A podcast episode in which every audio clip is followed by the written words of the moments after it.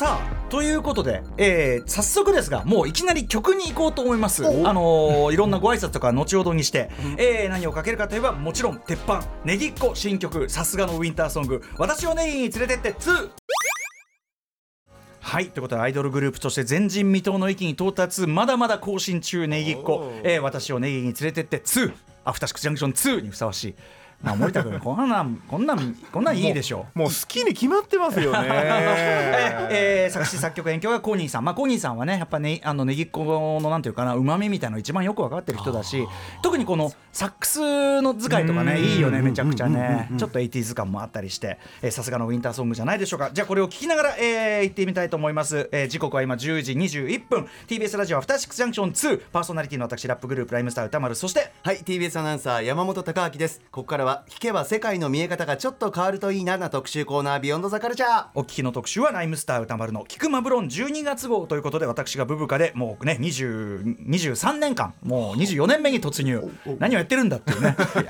暇なのかっていうね、えーアイドル的楽曲を私が選んでご紹介するというえー連載を紙面に先駆け実際に曲をかけていくというコーナーです。今夜のゲストです。マブロン担当編集白夜消防の森田修一さんです。よろしくお願いします。今年もお世話になりましたというか、いよいよそのさどの曲やるかの候補集めとかさ森田君のいろいろご尽力をいただいていよいよお世話になってますね。まあまあでもね楽しいですよねやっぱりね。あこんなのあったんだみたいな。俺はね、俺はもう無理。はっきり。俺個人では無理。俺個人では無理、は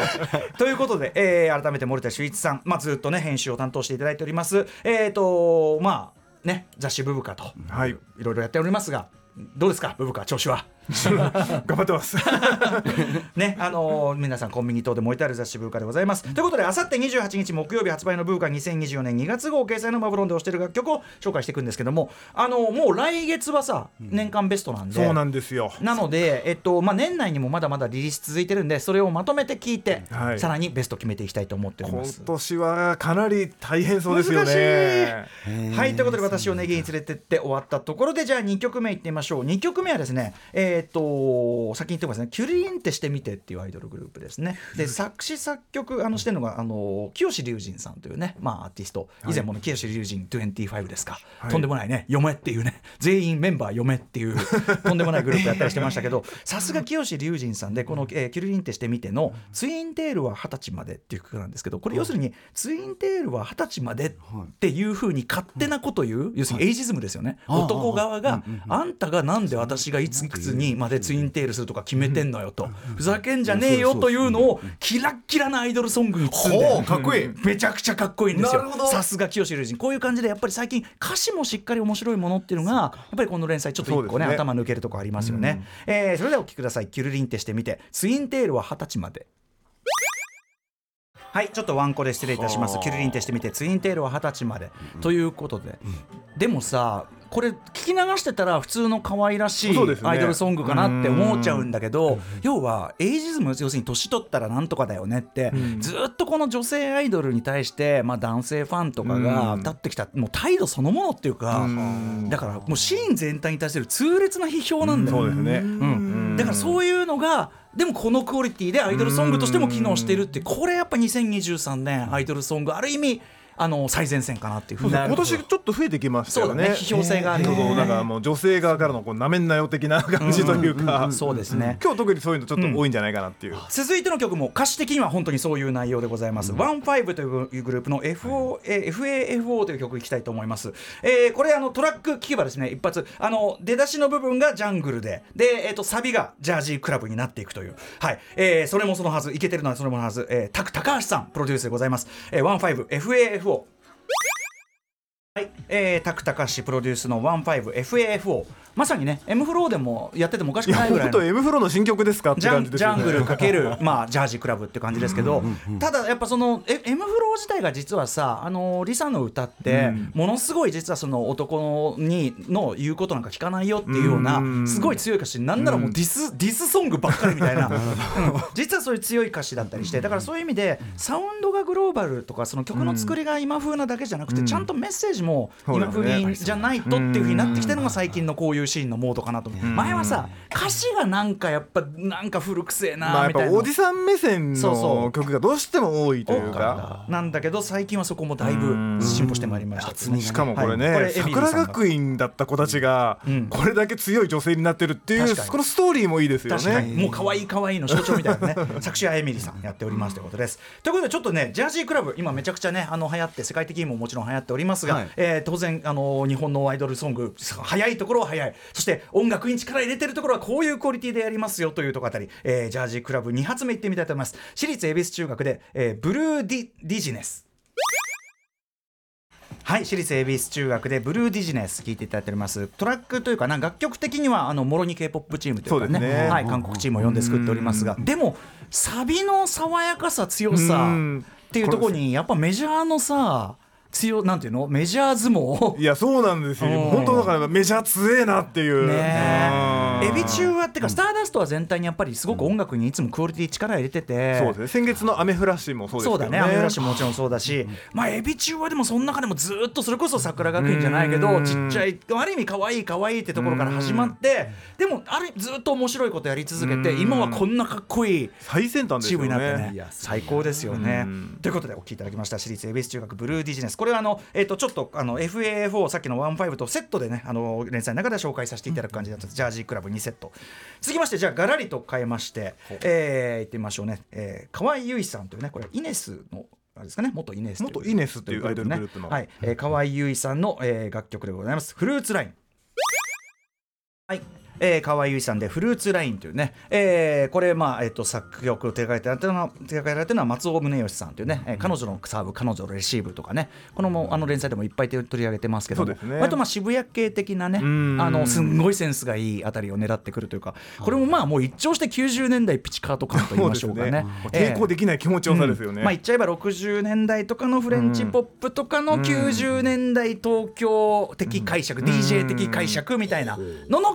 2023年版みたいなね。感じでしょうかね。はい、川由さんフルーツライン。これちょっとあのなんかねあのマスタリングの音量がめちゃくちゃ極度にちょっと小さいのがね気になったんですけどぜひ皆さんサブスクで聞くときはちょっと注意してください音量上げてくださいねというね、えー、川由さんでございました。これいいですねでもね。こういうまずこういうウィスパーはもうダメじゃん。もう抵抗できないですよね。はい、ウィスパー、オッケー。はい、はい、ウィスパー5点増しみたいな。もっとウィスパーみんなやればいいのにと思いますよね。でもセンスいると思いますよ、やっぱりね。ということで、次もちょっとウィスパーめなボーカルの特徴の曲でございます。えっ、とね、耳鳴りというユニットで、まあ、言っちゃえば夜遊びとかじゃないけど、えっ、と、まあ、こう、なんていうのかな、あの曲作るチームみたいな、非常に垢抜けた曲作る。えーで、この曲自体もテレビアニメ、引きこまり吸血姫の悶々というののエンディングテーマということです。えっ、と、フィーチャリングでされてる、えっ、と、この楠木智さんという方も声優の方ということで、えーまあ、もう、あの、この連載の、なんていうかな、扱う範囲の広がりすぎ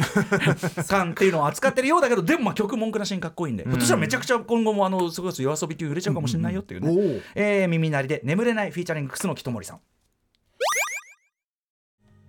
はい、えー耳鳴りで眠れないフィーチャリング楠木智さん聞いていただいております。いいでしょう？いいめちゃくちゃいい。ちょっとこのあこういうちょっとアンニュイなでもブルービーなみたいな多分高木好きかなと。もう今すぐ外行って夜の街歩きたいいいね。確かにこの季節のとにかく一曲だけ聞聞いていきたい。はい。これちなみにね耳鳴りの、えっと、この「眠れない」が入ってる EP 全体4曲ぐらい入ってるのかな、はい。どれもめちゃくちゃ良くて、これあの、ね、これのどこの EP から何を選ぶかでものすごい時間かかったあそんなに？うん。ええまああえて言えばこれが一番アイドル的ソング、そのウィスパーも含めてっていうんで入れましたけど他も本当に良かったです、全部でなんとかないなんとかないで統一されてるね、曲たちなんですけどね、えー、耳鳴り眠れないフィーチャリング楠木智さんを聞いていただきました、こんな感じでねもうどんどん広がってきてね困っちゃったなってね。困っちゃいますね。うん。そんな中この人があの皆さんご存知のこの人がど土級のアルバムを出しましたということであのちゃんです。皆さん。テレビでもうテレビもうま今まさにテレビ出てます。あのちゃんです。よ、えー、12月13日にアルバムえっ、とこれね猫猫ハクハクと書いてにゃんにゃんおえーっていう読めるか 読めるかっていう。読めるかってある。しかも でもこれですねあの2枚組で結構ねボリューミーな上にどの曲もすごい気合い入ってて。今時二枚組ってすごいですよね。あのちゃんはだから完全にしかもね聞けば分かるけどもう音楽に対してもうはっきりもうビジョンがあるっていうか、アーティスト素晴らしい。次に中でもいっぱい入ってる中でもこの曲ダントツでかっこよかったです、えー作曲は拓井上さん、えーでございます。ちょっとこうボサノバ調で始まったところからガッとドラムベース的になっていくっていうかね。ビートの展開も面白いですね。かっこいいですよね、えーお聴きください。あので「Eat Sleeps Escape」あのちゃんかっけえかっこいいよね。ちょっとだからテレビで出てる彼女の見方も変わるぐらいじゃない？そうですね。アーティスト。すっげえかっこいいのよマジで。でも作詞も自分でやってますからね。そうだよそう作詞もご自身でやってて。あなるほど。のね言ってることもめちゃくちゃ面白くて。見方変わったはい、ぜひぜひちょっとアルバム全体も聞き声ありましたが、うん。聞き声ありましたが、えーディスク2に入ってるこの一曲がやっぱ我々の耳を捉えて。これは DJ でかけたら盛り上がんど もうフロアライクですこれね。えー、あのさんで「Eat Sleep Escape」ご紹介いたしました続きましてじゃあ2曲ちょっといけるかな？2曲連続でえっ、とねちょっとビッグバンド調というかね、うん。えーゴージャスな感じのサウンド、えー年末にぴったりじゃないかということでお送りしますねこれねグループ初登場というか我々全然ノーチェックでしたね。そうなんですよ。はい、えー、I to You Screaming でダイヤモンドビジュ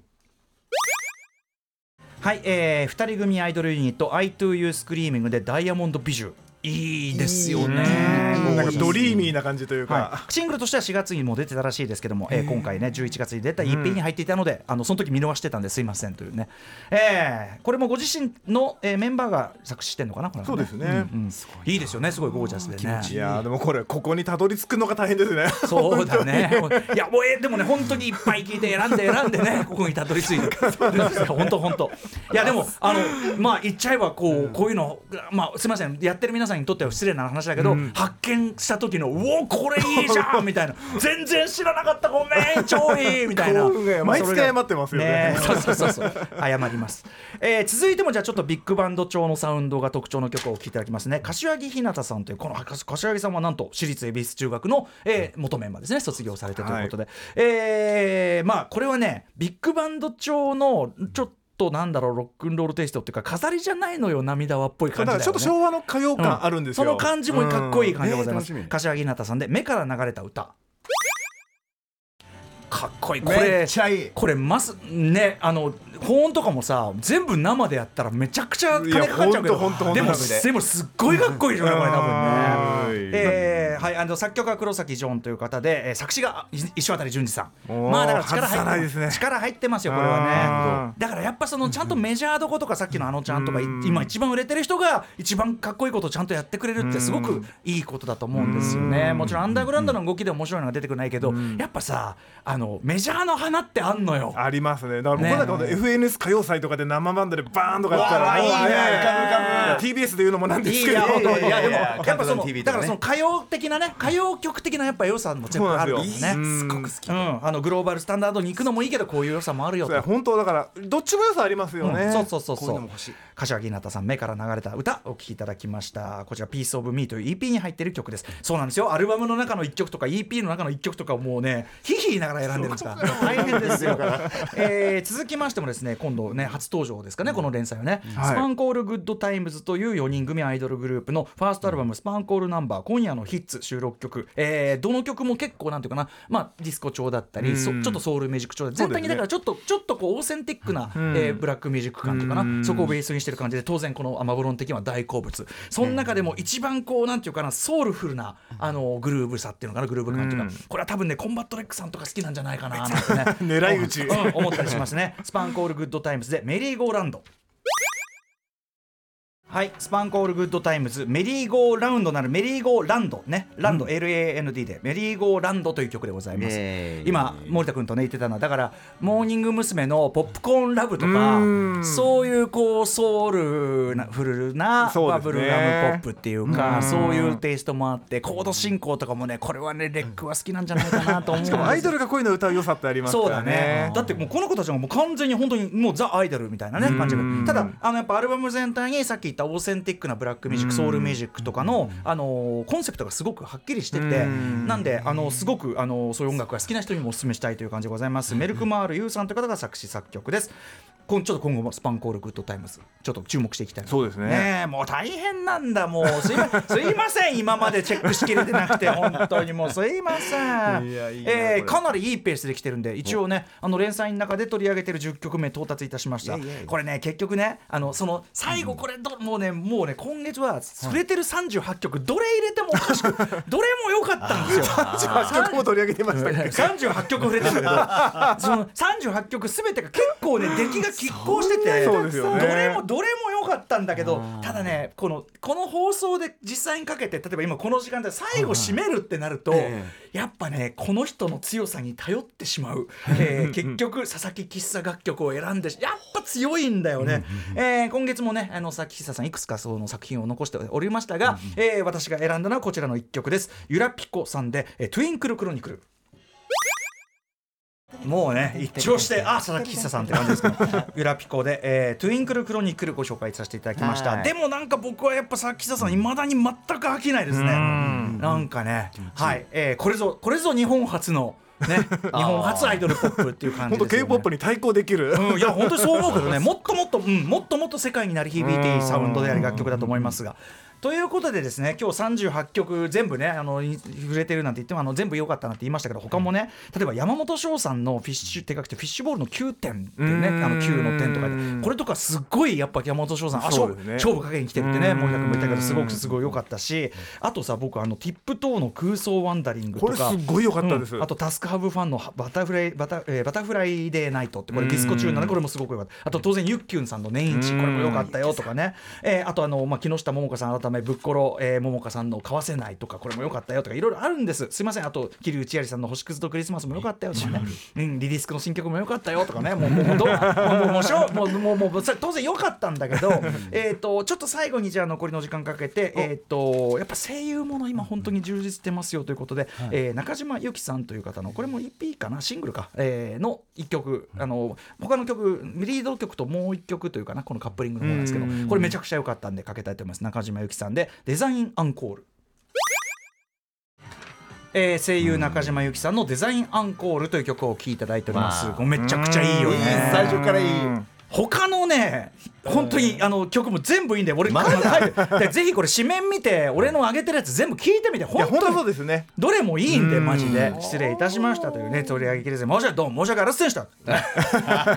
ということであさって28日木曜日発売の「ブブカ2024年2月号」今回はどんな内容になってるでしょうか、はい、えー表紙は乃木坂46伊沖さんでですね、えー今年は年末企画でブブカアワードというのをやっておりまして、まあ、武藤敬司さん東出昌大さん、えーまあ、吉田剛さんから、まあ、ラッパーのフランケンまで、ん。えーいろんな幅広く出ていただいているのとですね、まあ、このコーナーの連動でいうと先月取り上げた、えーアメフラッシュの、えースピン作ったあの STY さん。STY さんはい。あの人に、えーインタビューがっつり聞いてますんでアメフラッシュの楽曲がどうやってできてるのかっていうもう本当このコーナーのためにあるようなインタビューページになってるんで。俺得、うん、